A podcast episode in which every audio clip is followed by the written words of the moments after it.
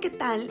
Espero que tengas un día maravilloso. Yo soy Susi y acompáñame a descubrir y a escuchar estos pequeños fragmentos de historia que a tu lado serán maravillosos. Acompáñame.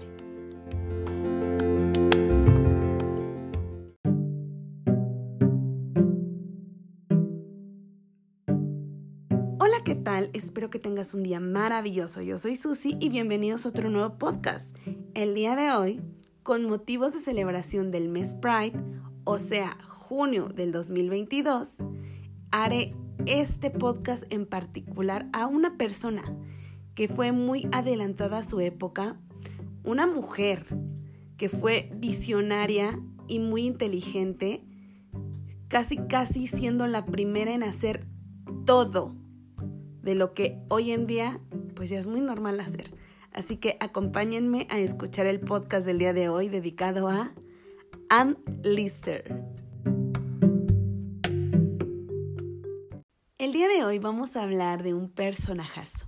Y yo no sé por qué no tiene tanta difusión dentro de la comunidad LGBT y sobre todo en la historia del mundo, ya que fue una mujer muy inteligente, muy importante en su época, muy visionaria muy temeraria, no le tenía miedo a nada. Y van a ver por qué. Anne Lister nació el 3 de abril de 1791 en Halifax, Reino Unido. Anne Lister fue una de las primeras mujeres terratenientes. Eso significa que ella tenía muchísimas tierras, era dueña de muchísimas tierras y esto era un poco complicado en esas épocas, justamente entre 1700 y 1800, ya que las mujeres pues no tenían el derecho de heredar absolutamente nada. Anne Lister fue una de las primeras mujeres en ser empresaria, viajera, senderista y alpinista. Es considerada como la primer lesbiana moderna y diarista. Y ustedes se preguntarán por qué diarista. Bueno, esta mujer escribió un diario encriptado a lo largo de toda su vida, con más de 5 millones de palabras, utilizando una mezcla del alfabeto griego, el zodiaco y álgebra, inventado por la misma Anne y su primera novia Elisa para no ser descubiertas. En 1930, dentro de la propiedad que fue de Anne, Shibden Hall, se encontraron 26 cuadernos, los cuales eran su diario.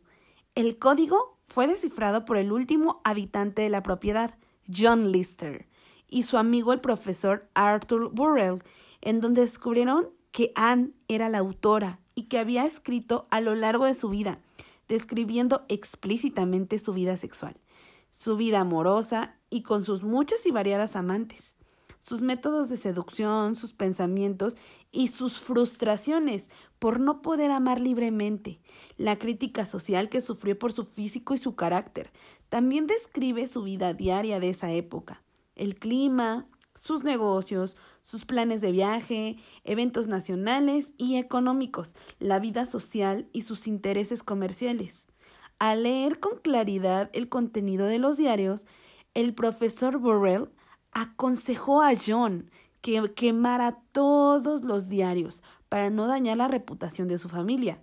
Pero John decidió esconderlos detrás de un panel de la misma propiedad hasta que el mundo estuviera preparado para tal información. ¿Cómo ven? Anne Lister era molestada por todo el pueblo de Halifax al llamarla despectivamente Gentleman Jack. Su traducción al español sería Caballero Jack, justamente por su aspecto masculino. Anne era una mujer muy fuerte y también inteligente. Ella vestía con una pesada falda negra, chaqueta y sombrero de copa alta, que todo era de hombre.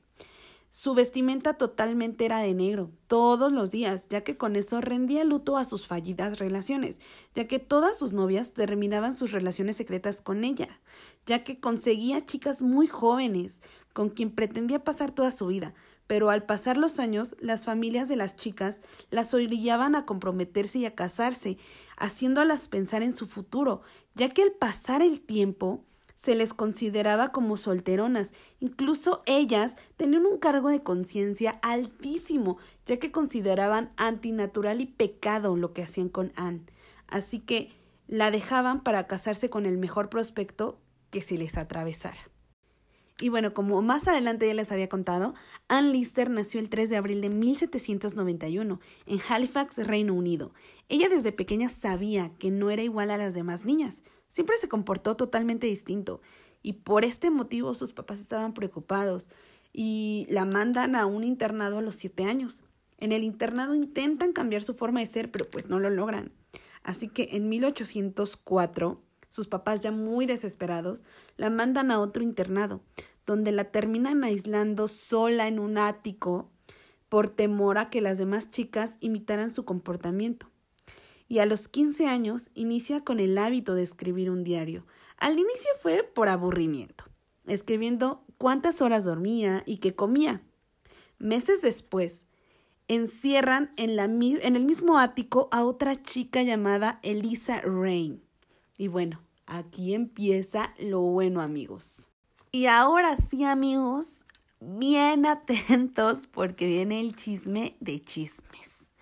Bueno, pues resulta ser que esta tal Elisa Rain la encierran en el ático porque no querían que nadie supiera, nadie supiera que esta chica era hija ilegítima de un cirujano.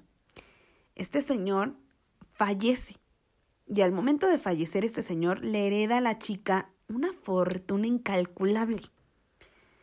Anne, pues al no tener mucha posibilidad económica, sabía que pues su comportamiento no le iba a ayudar pues ante su familia, su familia pues no le iba a dar ni un solo peso.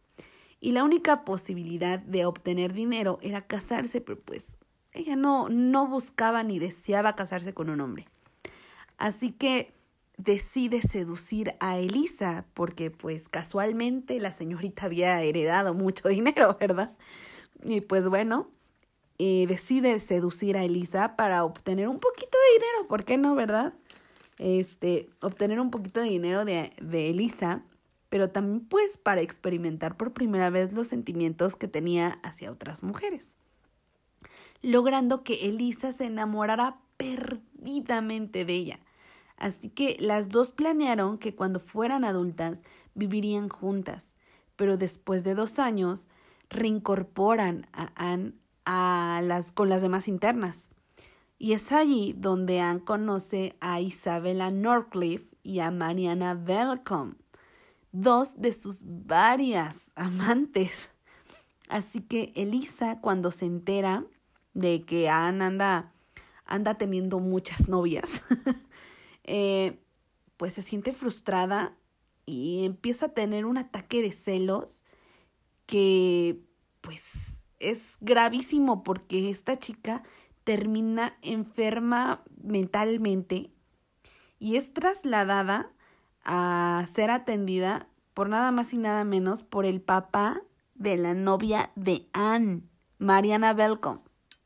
Bueno, este señor eh, pues trata a esta chica, pero pues esta chica jamás se recupera. Ella fallece el 31 de enero de 1860, enamoradísima de Anne. Eh, y pues bueno, Anne eh, termina enamorándose pues un poco de Mariana, pero al final Mariana termina con Anne porque le da pena, le da pena su comportamiento y al final la deja y pues termina casándose. Unos años después de salir del internado, el tío de Anne, James Lister, fallece y le hereda Hall, junto con una fortuna y muchísimas propiedades, entre ellas minas de carbón y cantera, acciones de ferrocarriles, tierras de cultivo, propiedades para rentar y pues etcétera, etcétera. Ya con su nueva riqueza, Anne se permitió vivir con la libertad que siempre soñó sin tener la necesidad de casarse o que fuera cuestionada por alguien. Uno de los datos curiosos de Anne es que ella subió el Monte Perdido, que es el tercer pico más alto de los Pirineos. Anne fue considerada como una de las primeras mujeres que practicaba el senderismo y el alpinismo. Anne, cansada de su muy mala suerte en el amor, regresa de París, en donde se reencuentra con la señorita Ann Walker. La señorita Walker era una mujer de 29 años, huérfana y soltera, que sufría de depresión después de la muerte de sus padres. La única sobreviviente directa de ella era su hermana, pero ella ya estaba casada y vivía muy lejos de ella. Ella vivía en Escocia y únicamente se dedicaba a su familia. La única familia cercana de la señorita Walker pues únicamente se aprovechaba de su fortuna, con la única excusa de cuidar sus intereses de cazafortunas, ya que ella, por su debilidad mental, no podía hacerse cargo de su fortuna. Es así que Ann Lister la enamora y la convence de casarse y juntar sus fortunas, a pesar de lo que diga la sociedad, y el cargo de conciencia de la señorita Walker, ya que ella sentía que cometía un pecado por hacer algo antinatural con la señorita Ann Lister. Es así que el 30 de marzo de 1834, Ann Lister, con 41 años, y la señorita Walker, de 29 años, comulgaron el domingo de Pascua en la iglesia Holy Trinity, en York. A partir de ese día, ellas se consideraban casadas, sin ningún reconocimiento legal, solo sentimental y espiritual entre ellas. Hoy en día, la iglesia tiene una placa donde es reconocida como el sitio del primer matrimonio lésbico celebrado en Gran Bretaña por la comunidad LGBT. Ann Lister y la señorita Walker juntaron sus fortunas, realizaron muchos viajes juntas y vivieron en Shipton Hall, propiedad de Ann Lister. Anne murió el 21 de septiembre de 1840 a la edad de 49 años, a causa de una altísima fiebre durante su viaje al país de Georgia. La señorita Walker inmediatamente ordenó embalsamar el cuerpo y repatriarlo, donde fue enterrada en Halifax, el 29 de abril de 1841. Ann Lister heredó toda su fortuna a sus primos paternos, mientras que a la señorita Walker le dejó una muy generosa pensión vitalicia. Lamentablemente, tras la muerte de Ann Lister, la señorita Walker recayó en depresión, siendo un blanco fácil para su familia, declarándola loca y enferma mental. La señorita Walker falleció en 1854, declarada como enferma mental. Actualmente, los diarios de Ann Lister se publicaron como una trilogía de libros, y en 2011 los diarios de Ann Lister se agregaron al registro de programa Memoria del Mundo por la UNESCO, por ser el archivo mejor detallado de esa época y relatar las dificultades que enfrentó una mujer lesbiana en esa época. Actualmente, HBO realizó una serie basada en los diarios de Ann Lister. La serie se llama Gentleman Jack y la verdad está muy buena. Si tienen la oportunidad de verla, háganlo porque de verdad te picas con la serie. La protagonista se llama Suran Jones y ella actúa como Ann Lister y Sophie Rudel como la señorita Walker. Hasta el momento cuenta con dos temporadas y gracias a la serie Shipden Hall, la que fue propiedad de Anne y la que ya era museo, incrementó sus visitas ya que estaba prácticamente vacío. Y espero que les haya gustado este resumen de la maravillosa y gran vida de Anne Lister la cual se me hace demasiado interesante. Yo de verdad espero que les haya gustado y pues bueno, como siempre, yo soy Susi. Muchísimas gracias por escuchar mis podcasts y pues bueno, yo les agradecería mucho que pudieran compartir pues, pues mis podcasts, eh, me ayudarían muchísimo. Yo les agradezco mucho, reitero, les agradezco mucho. Yo soy Susi y hasta el próximo podcast. Que tengan un maravilloso día. Hasta luego.